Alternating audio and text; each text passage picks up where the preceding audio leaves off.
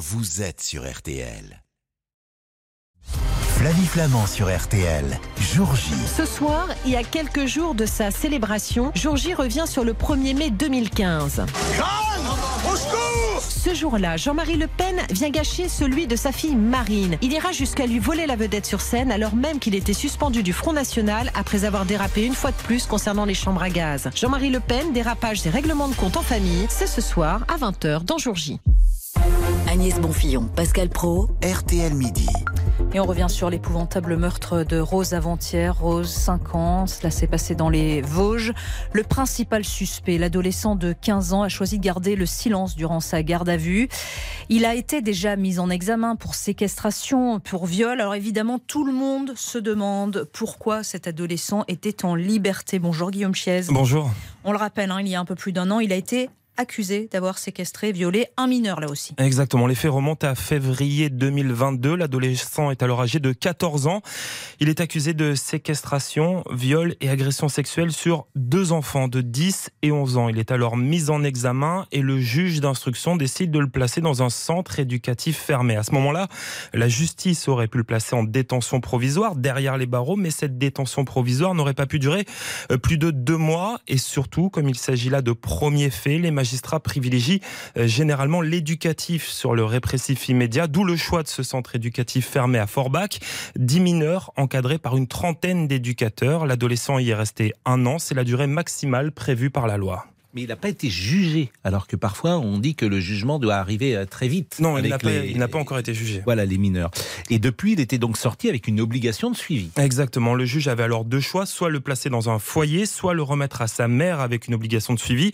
Les magistrats ont opté pour un retour à la maison pour plusieurs raisons. D'abord, euh, parce que c'est compliqué de mettre en foyer un jeune homme accusé de viol sur mineur. C'est toujours un risque vis-à-vis des autres adolescents. Et puis, dans un foyer, il y a beaucoup moins d'encadrants que dans le centre éducatif fermé où il venait de passer un an. Euh, L'autre raison, c'est qu'une expertise psychiatrique avait conclu à l'époque à l'absence de troubles mentaux. Je dis bien à l'époque, puisque depuis, une nouvelle expertise réalisée en garde à vue après la mort de Rose a dit le contraire. À l'époque, il souffrait euh, certes d'une légère, déficience mentale, mais pas de pathologie qui l'empêcherait de vivre en société.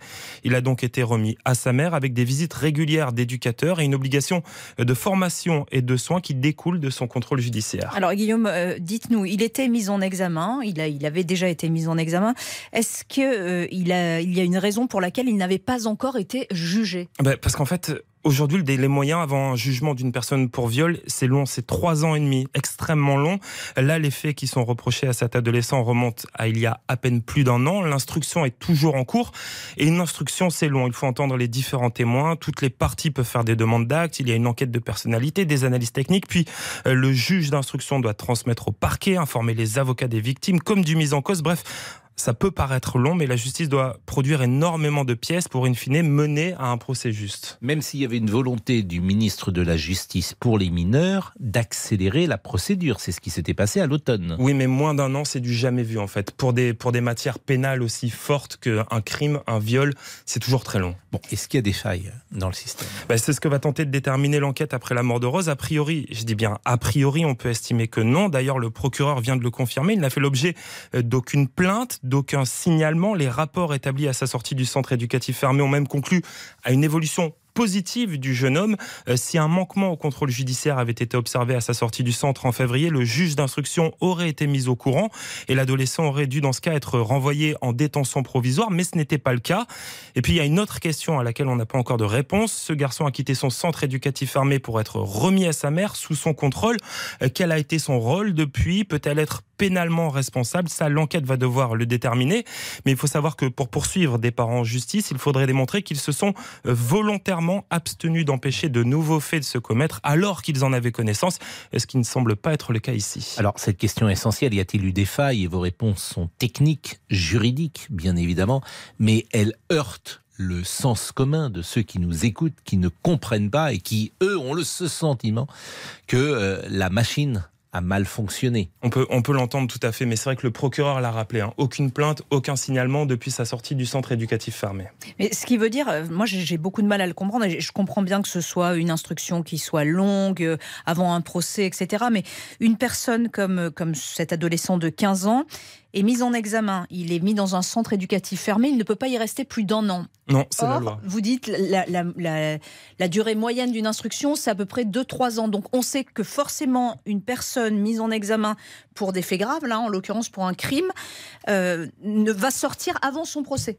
Exactement, sortir, mais être quand même sous contrôle de la PJJ, la protection judiciaire de la jeunesse, c'est-à-dire qu'il y a des encadrants qui vont venir. Il faut pas oublier non plus qu'il a un contrôle judiciaire, donc il a des obligations. En l'occurrence, il avait une obligation de soins qu'il a respectée, le procureur l'a rappelé tout à l'heure, une obligation de formation qu'il a là aussi respectée. S'il ne l'avait pas respectée, il aurait pu partir en détention provisoire, mais ça n'a pas été le cas. Faut-il euh, changer aussi les lois, peut-être, et notamment pour les mineurs, parce que les mineurs d'aujourd'hui ne sont pas forcément les mineurs d'hier. Peut-être que euh, faut-il prolonger ce temps durant le centre éducatif fermé? C'est peut-être des questions. C'est un énorme coût pour la société. hein. Je vous disais, il y a quand même 10 mineurs, 30 encadrants. Faut, faut imaginer ce que ça représente. Bien évidemment. Euh, mais en même temps, ces questions euh, sont légitimes et elles seront posées peut-être euh, ces prochains jours. Merci Guillaume Chiez. Merci surtout d'apporter une réponse technique, juridique, précise, j'ai envie de dire objective à ces questions-là. C'est ce qui importe. Et puis après, le commentaire, comme toujours, il est libre et les auditeurs pourront intervenir sur ce sujet. Monique Yonès est là. Bonjour Monique. Bonjour. De quoi allons-nous parler? Des cheveux et des Ah oui. poils. Des cheveux et des poils. Voilà. Eh ouais, j'ai l'impression qu'on euh, c'est plus la mode les poils aujourd'hui. Mais enfin, vous êtes poilu. Oui, mais j'ai l'impression êtes à qu'il y a une tendance forte à l'épilation, c'est ce que je veux dire. Ah non, non, non, non, non. J'ai l'impression que les hommes s'épilent aujourd'hui, que les femmes s'épilent euh, aujourd'hui et que c'était pas forcément le cas il y a 40 ans, mais peut-être est-ce que je me trompe? Mais peut-être on va voir tout ça. 12h49, la pause. Pascal Pro, Agnès Bonfillon, RTL Midi.